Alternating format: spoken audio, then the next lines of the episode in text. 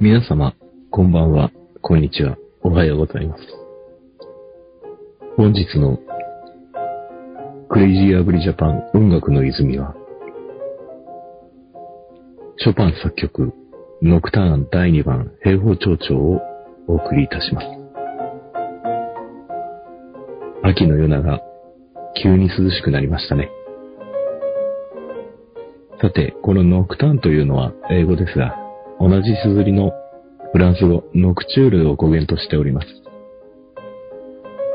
音楽的な意味合いとしては、イタリア語のセレナータや、あるいはドイツ語のセレナーデ・ナハトムジックと同じ流れを組むもので、もともとは親しい人や称賛すべき人のために夕方や夜に野外で演奏される音楽のことです。これをお聞きの皆様も農作業中、もしくは農作業終わった後、プライベートな時間でお聞きいただいていると思います。そんなガスやプロデューサーが送る、皆様に送る曲は、本日はノクターンになります。決して時間が余ったからこのコーナーを差し込んだりしてはおりませんので、まあ、日曜日の朝のラジオを聴いてるかのような気分で今日のラジオをお聴きください。それでは、お送りいたします。ショパン、ノクターン第2番、変法長調、作品ナンバー9-2。どうぞ。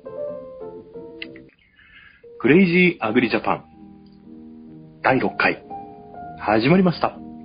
今日はヒロポンさんが持つと、持つ、持つ、持つ管理人の仕事をしているので、急遽ゲストとして岡山県からスーパースターをお呼びしております。では、ゲストの方、よろしくお願いします。はい、よろしくお願いします。えっ、と、なんてお呼びしましょうか？えーと、どう、どうしましょうね。全然その辺考えてなかったんですけども。マットネスマサとかですね。それで行きましょうか。あ、そうですね、うん、マットネスマサさんはですね、お手紙をくれたこともある濃い、非常に濃いリスナーさんです、ね。あのー、ついに私もゲストとして呼ぶことができて、とても感動しております。ありがとうございます。いや、あの、一リスナーなはずなのに、なんか、あの、あれですね、あの、ここにいるのがすごく不思議な気分ではありつつも、あの、よろしくお願いします。えー、よろしくお願いします。もう、マットネスマサさんのおかげでですね、チャンネル登録者数が40人を突破いたしまして。お40人突破、それが多いのか少ないのかちょっとなんとも言えないですけれども。いや、あのー、我々マイナー YouTuber にとってはですね、40人もいるっていうのが奇跡ですね。まあまあちょっと隙間を狙い狙いつつ、うん、隙間を狙いつつですね。どんどんあの、枝チャンネルも作っていこうかなっていう、ねっています、ね。ガスや P の今日の中古機器コーナーとかですね。そうそう、まだこコーナーがなんか全然生まれてないじゃないですか。ああ、うん、そうなんですよ。いつも適当に、その日の勢いでヒロポンさんとやってますので、うんうん大体ヒロポンさんとあの、や、ヒロポンさんに薬物ネタを振れば突っ込んでくれますので、大体それで話が成り立つ。じゃあ、えっと、マットネスマサさんは、うん、あれですね、あのー、なんかお酒がご趣味なようで。ああ、そうですね、お酒大好きですね。日本酒ですか？洋酒ですか？ああ、でもお酒と名の付くのは大体何でも好きですね。うん。で、ただまあ、あのー、その中でもでも、まあよく飲むのは、まあウイスキー、洋酒がメインですかね。うん。オキシドールとかエタノールとか。ああ、そうそう。いやいやいやいやあの、そそういうちょっと、そういう、ちょっとなんか、あの、ケミカルなところまでは手を出さんです。いや、そこ、そこまであの、あの、人格破綻してないので。あ、そうですか。まだ、まだ。工業用アルコールとかいかないんですか、はい、まだその辺までは手出したいで。はいはい。あの、ガソリンスタンドの匂いが大好きで用もないのに行ってしまうみたいな。まだそこまではいかないなあの、大丈夫です。あの、まだ人間として理性を保ってますんで。うん、そうですか。一番好きなお酒っていうのは？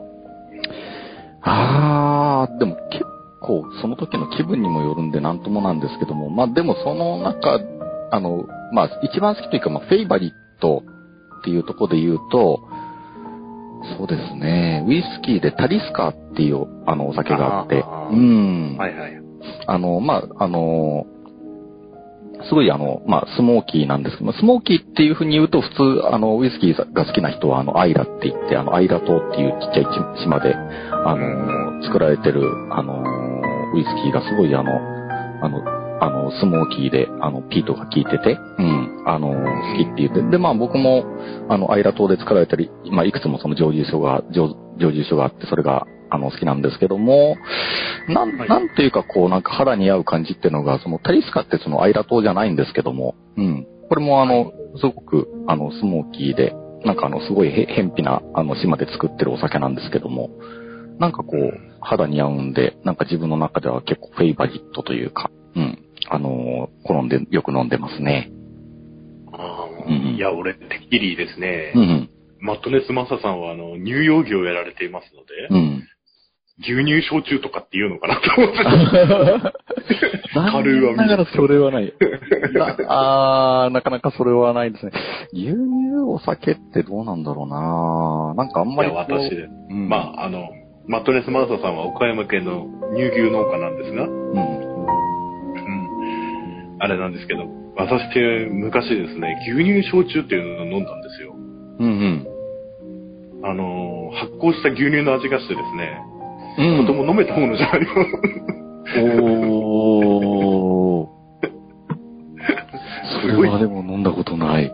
飲んだことないし、なんかあんまり、ごめんなさい、あの、なんか、に、あの、あの、打ち勝ってて言うのなんですけど、うん、あんまりなんかお酒好きだけど、ちょっとそれ、あんまり飲みたいと思わないなっていう。ああの、イメージとしては、えー、イメージとしては、うん、あ普通に売られてる牛乳じゃなくて、うん、生乳？生乳の味がするような焼酎。おー、ほうほうほう。要は青、青臭いような、あの、わかるじゃないですか、あの、その、うんうん、あの、工場でパックする前の段階。うんうん、絞りたてみたいなの、なんていうんですかね。まあ、味が普通の牛乳とは違うような感じの。うん。そうですね。まあですね、ウイスキー。私は、前は本当に本当に、なんていうんですかね、ビールばっかりだったんですけど、うん、最近あの、ウイスキーのあの、本当に安い焦げ臭臭さが大好きなやつ、大好きになっちゃいまして、うんうん、やたらハイボールばっかり飲んでるんですけど、うんうん、やっぱりトリスですね。ああ、そこへ行きますか。うん。そうですね。前はオールドとかばっかりでしたけど。うん、うん、うん、うん。いや、三浦さん、あ、三浦さんって言っちゃった。マットです。マットです。マットです。はい、このまま使っちゃうんですね。マットネスマッサさんは、マットネスマッサさんは高級な系です。私も前でも、あのー、ね、あのー、バーボンとか前飲んでたんですけど、うん、だんだんだんだんその、量を飲む方になっちゃいましてですね。ああ、うん。で、高いのだと美味しいんですけど、なかなかこう、量が飲めないじゃないですか。うん最近、安、安さを、よ安いウイスキーをいかに安く飲むかみたいな感じになって。うんうんじゃあ、マットネスマサさん、あ、でも、いいなたまには高いの飲んでみようかな。ウイスキー以外だとないのもあれるんですか？ああ、でも何でも飲みますね。あの、それこそ、あの、日本酒は日本酒で好きですし、あの、はい、ワインも好きですし、で、あの、ビールも好きですし、うん。で、それこそあの、ビール、あの、まあ、普通にその、大手のメーカーのビールもありますし、今だとあの、クラフトビール、うん。はいはい。あの、あれがもう国内外いろんなビールがあるんで、あれもすごく美味しいですしね。うん。だから結構あれや、で、洋酒は洋酒で、あのー、そのウイスキー以外にも、ブランデーから、あの、グラッパから、あの、カルバドスから、あのー、いいろいろあるので、で、最近だとそれこそあの、ジン、あの、ジンなんかでもそのちょっと、あの、凝った作り方をしてるクラフトジンみたいなのがあったりだとかで、いやーもうなんか、そうそう、まだまだ飲んでいないお酒がいっぱいいっぱいあるので、そうそう、あの、肝肝臓となんかお財布と相談しつつっていう感じです。そうですね。うん、まあでも、リキュール系も面白いんですよ、結構。うん、うん、うん。カルーアとかもみんなこう、普通に女の子飲むもんだと思ってるんですけど、うん、あれ、わら、あれ、原液めっちゃアルコール度数高いんですよ。うん、うん、うん。だから結構フレーバー的なリキュールも面白いかなみたいな。うーん、うん、まあでも甘くてね、量は飲めないんですけどねうん。う。ん、うん、うん。あ、それこそ甘いリキュールだとのベイリーズ。ご存知ですああ、わかりますわかります。そうそう、生クリームとあの、それこそあの、ウイスキーが入ってる、あの、リキュールですね。主成分というか資源量はあの、ウイスキーと生クリームなんですけども、はい。そうそう、あれが、そうそう、結構個人的に好きで、あの、冬には結構あれとか、うん、飲んでみたりだとか、いいんですよ、また甘いお酒も。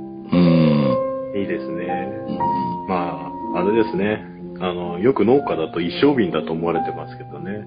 あーですね。でもなんかそれもわかりますけどね。うん。まあ、でも4最近のだとなんか、うん最近の若い農家は結構おしゃれなもん飲んでますからね。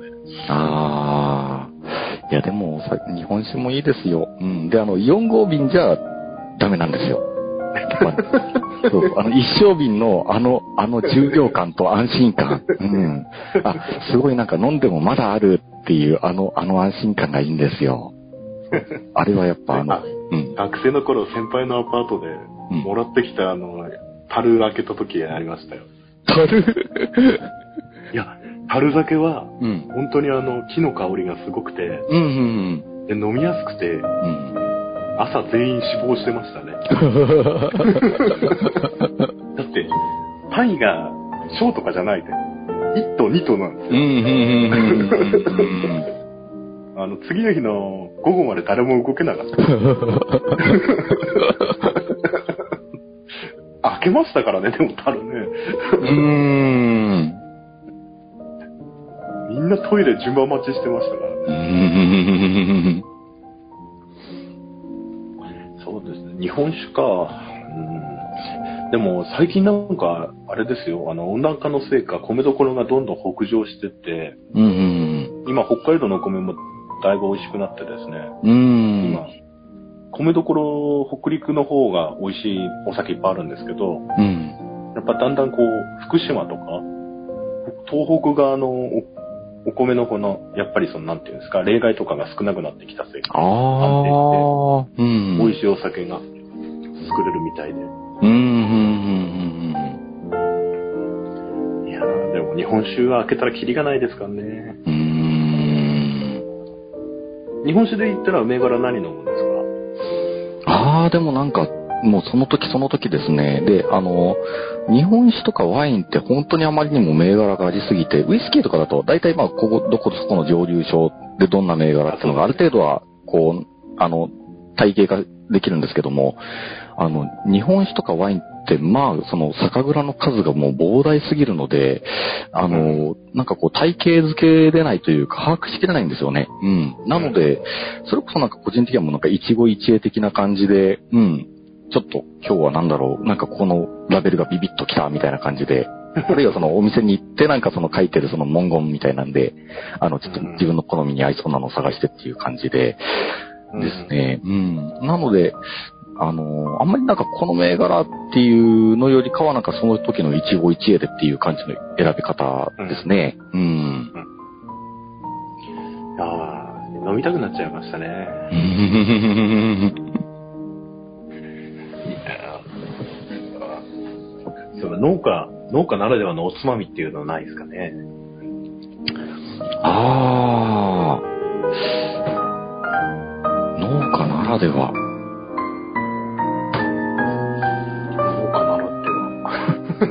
ないな。でもあれですよ、あのーでも、あーちょっとこれを言うとちょっと語弊があるかな。あのーあくまでもこれはあの、一般的な話ではないんですけども、あのーもうあの、ら酪農家がみんなこうだと思われたらすごくあのーちょっとすごく語弊があるんであれなんですけども、はいはい。あの、すごくあの、酪農家でなんかもういいろんなもの食べるのが好きなような人がいて、はいはいで、。あの、まあ、それこそあの、酪農なんで、あの、要はあの、まあ、牛、どんどん子牛が生まれるんですけども、で、あの、はいはい子牛がその、生まれた時にその、後山って言って、要はその胎盤が、あの、体外に排出されるんですよね。あの、子牛が生まれた後に、その後に、あの、その胎盤もあの、体外に排出されるんですけども、うん。あの、なんか、そそれをなんか、あの、持って帰って、うん、あの、なんか、あの、食べて、あの、食べてる人っていうのがいてっていうふうな話を聞いて、そうそう、なんかあの、そうそう、なんか。うん、炙ってなんか食べるらしいって言って、ええー、っていう。でもなんかあの、うん、い、いわく、なんかそれはそれでまたオツだっていうらしいんですよ。うん。でもあの、あくまでも、あくまでもごく一部の感想ですので、あの、これあの、酪農家のなんか、あの、みんなやってるよみたいに思われると非常に、非常に問題なので、うん、なんですけども、うん。そんな話っていう。まあでも、ままあ、あの、栄養価的にはそれこそ今あの、あれですね、プラセンタって言ったりするじゃないですか。うん。はいはいはいあの、要はあれ、まあ、その台湾、まあ、あの、あの台台湾を、まあ、指す用語でもあるし、まあ、それ、それから抽出したその成分などで、その、まあ、要はその、健康にっていうことで、それが、あの、まあ、製品化されてそのサプリメントみたいな感じで売られたりっていうふうなことだったりするんで、まあ、あの、栄養価とかなんかそういう、なんか、点で言うと、まあ、もしかしたらいいのかもしれんですけどね。うん。ただ、美味しいかどうかわからんですけども。うん。いや、乳幼牛扱ってる農家しかわからないものですね。うん。いや、あの、いや、あの、乳乳幼牛を扱ってる人もほとんどの人はわからんですからので、あくまでも、あくまでもなんかごく一部そういうすっごい物好きな人がいたっていうふうな話だけなので。昔話です。現在行われてるかどうかは不明。そうそうそうそう。うん。だからぼ僕もそれこそ親とかからまた聞きした話なので、もうい、あの、そうそう、あの、あくまでも、あくまでもなんかそんな伝説上の人がいたっていうふうなぐらいの認識で、ですです。そうですね。まあ、農家ならでは、ああ、もうおつまみなければですね、塩とか味噌を舐めながらとか、ああ、いやでもそれもいいですよ。うーん。醤油舐めながらとか。そうそう、でも、、お酒で思い出したんですけど、うん。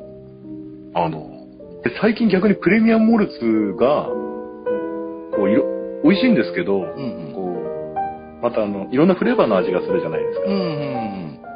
まあ、それはそれでいいんですけど、エビスとかもそういう感じなんで。最近、なんていうのかな、その、そういうビールに自分が飽きてきたんでしょうね、きっとね。うん。だから、プレミアムモルツじゃなくて、モルツの方が飲みやすくなっちゃったし、ああ、うん年取っちゃったのかな、味覚が。いや、でもなんかそれって本当なんか好みなので、うん。だからあの、それこそプレモールなんかだったら、あの、すごいまあやっぱホップがすごく華やかに、あの、香るそうですね。それよりかは普通のモルツの方が多分、あの、まあ、麦の感じというか、あの、そういうのをなんかこう、なんか味わおうと思ったら、多分、あの、あえてプレモルじゃなくて普通のモルツっていうような選択肢もあると思いますし、うん。そうそう。でだから結構その辺は、二十そうですね。二十歳ぐらいの時、スーパードライがすっごいピリッとしたんですけど、うん、うん、うん、で、ずっとそれから霧になっちゃったんですよ、朝一うん。うん、じゃなくて。うん、うん。で、実はですね、あの、消防団の旅行でですね、うん、うん。あの、今年の初めぐらいにですね、スーパードライの工場に行きまして、おー、うん、でこれ、飲んじゃったわけですよ。うん、うん。出来たてを。うん、いやー、俺は今まで何、なんでこんなあの、銘柄を固定して飲んでたんだろうみたいな。こんなに、こんなに他にも美味しいビールがあったんだみたいな感じ。うん、うん。いや、あの、工場の、あの、こ工場見学で飲むのは別格なんですよ。いや、あの、雰囲気とかじゃなくって、やっぱ明らかに味がいいんですよ。で、岡山にも、キリンの工場があるんですよ。で、はいはい。あの、見学ができて、で、見学をし終わった後試飲ができるんですけども、あの、明らかにやっぱ味が違うんですよね。うん。全然違う。うん。だからまあ、これだけその、しょあの、品質の安定化がされて、あの、流通なんかも、あの、発達しててなんですけども、やっぱりその中でやっぱりその味のその、あの、スポイルしてしまう部分っていうのがどうしてもあるんだなっていう、うん。ちょっとあれ僕も驚きだったんですよ。ちょっと数年前に、あの、行って飲んで。うん。で、そこであの、缶ビールの美味しい飲み方を教わってきて実践うん、うん、したら、うん。今までなんてもったいない飲み方をしていたんだああ、うーん。今まで缶から直接飲んでたんですよ、やっぱうん、うん、うん、うん。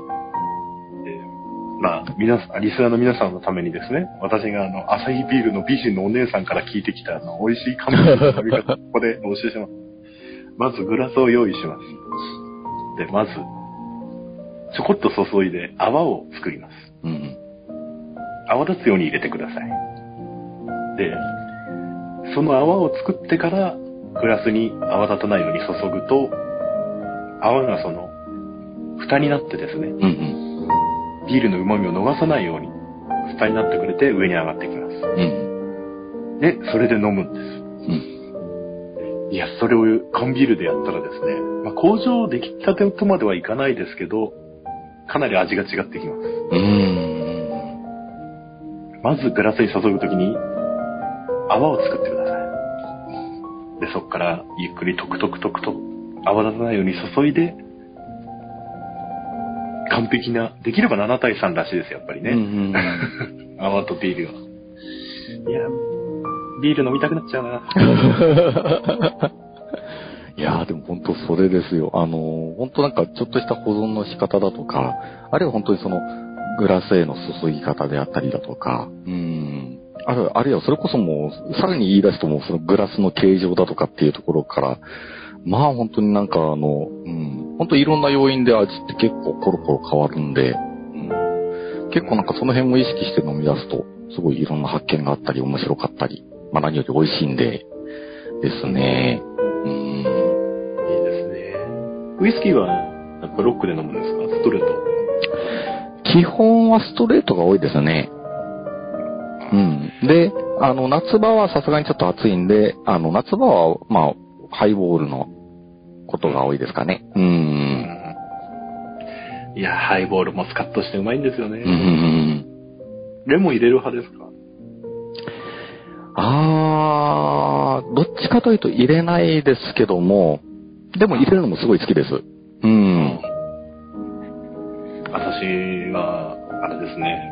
最初は生のレモンとか買ってセットで自分で家でね、あの飲むときやってたんですけうど、んだんだん横着しましてですうん。ね、うん。あのーレモンの形をしたボトルにレモン汁が入ってる、あの、うん。料理用の、最近横着してまして、うんもう生のレモンはやめまして。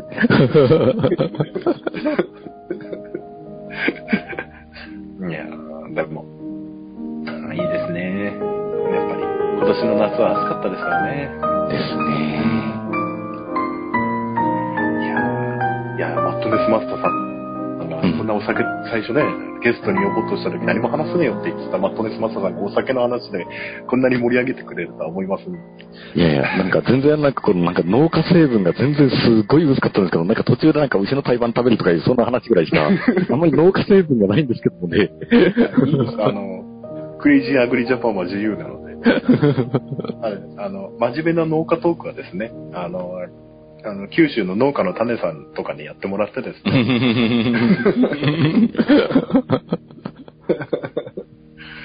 もう我々はあの、あれですか、あの、名前、農家の、農家の普通の雑談なの だからリスナーが増えないんでしょうけど。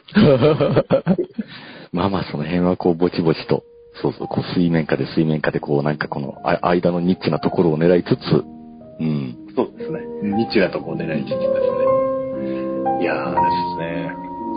お酒って大体時間が過ぎてしまいました。ですね。そうそう、でもあれですよ、やっぱりお酒が美味しいのも、やっぱり日中この夏の暑い中でもこの農作業を頑張って、で、あのー一日の仕事を終えて、さーって、あ、よう今日も仕事をしたっていうところで飲むから、やっぱりこの美味しいお酒なんですよ。いややっぱりですね。それもいいですけどね。うん。やっぱりお酒はですね、明るいうちから飲んでですね。でですね、仕事中も飲んでですね、あの、ぐだぐだで終わる仕事っていうのもたまにはいいんじゃないかな。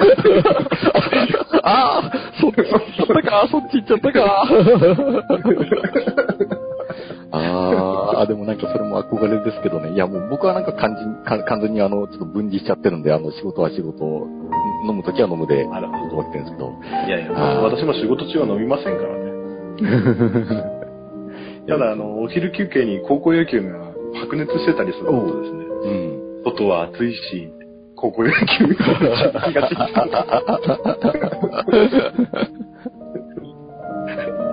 まあまあ、いやでもなんかそんな感じで、うん。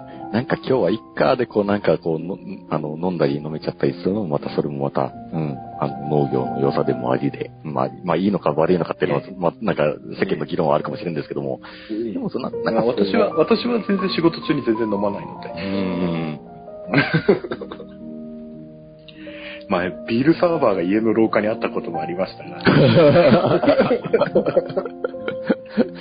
いやでもあの、ううちは、あの、あれですよ、ビールサーバーがあるんですけども、あの、古いあの冷蔵庫があって、で、それを改造して、あの、その、あの、冷蔵庫に、あの、注ぎ口のコックを取り付けて、で、あの、あの、そ外にあの、配配管してから、そ外にあの、緑色のあの、二酸化の、あの、あの、ボンベでを。つけて、うん、あの、うん。で、あの、樽が繋げるようにサーバーになってるのが、うん、ううちのお家にあります。いや、あれ、家にサーバー置くとですね、みんな、みんな仕事しなくなっちゃう。よ夜の、夜の楽しみです。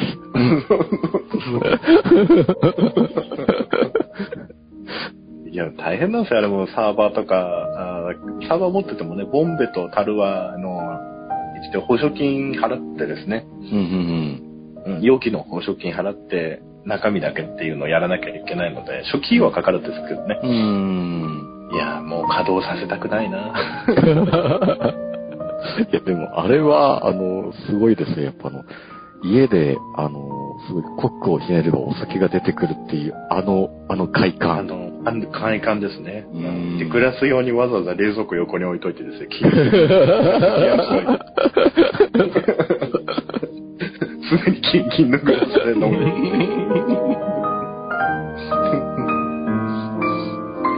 そうですね。水道の蛇口をひねるがごとく、あの、コックをカコンと倒せばお酒が出てくるって、あれはあの、すごいあの、快感というか危険すぎるですよ。危険ですねうん危険です、危険です。うん危険です。で、あれですね、あの、まだビールだけのサーバーならいいんですよ。うんうん。左側ビールで右側チューハイなんていう。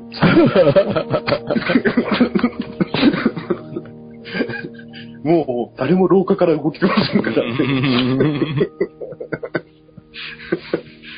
魔法の蛇口ですよね。左ビールで右チューハイ。で、チューハイとかを出るようなサーバーを着始めるとですね、あの、割り物が、割り物が上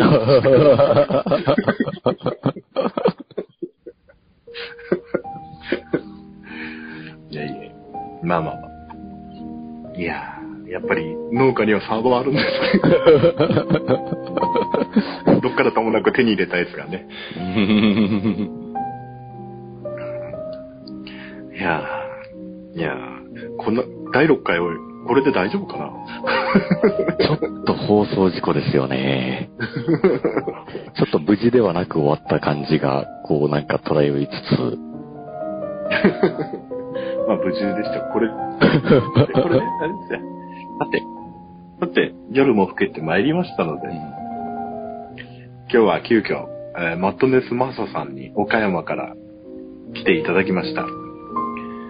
えー、いつもあの、ヒロポンさんなので、あの、ここでヒロポンさんにネタを振って終わりにするんですが、マットネスマサさんもやりますか？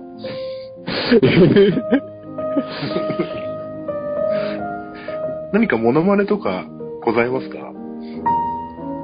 モノマネモノマネですか。何かできるものありますか？モノマネ、モノマネ。なんかあるかな。ちなみにヒロポンさんは、あの、うん。マットネスマスさんのモノマネを、第1回か第0回かなんかでありましたよね。ついついやられてますもんもう、わかる人しかわからないっていう。なんかもうあの、あの、あれですね、登録者数がなんか40ぐらいで伸び、伸び、あの、伸びるか伸びないかみたいな、なんか、なんかその辺に理由がある気もせんでもないんですけども。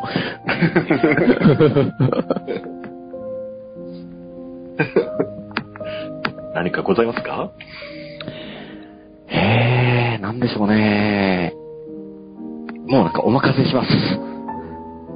えうん。何でもできるんですね、では。何でもできるんですね。できる気分がする。えーと、それではですね、えー夜も更けてまいりました マットネスマサさんのルパン三世のモノマネで終わりたいと思います。どうぞ。いや、みんな、あの、今回もよく聞いてくれたね。俺、ルパン三世。はい。あの、今回も無事でなく済みました。はい。はい。では、See you next week. See you next week. Goodbye. 全然似てなかった。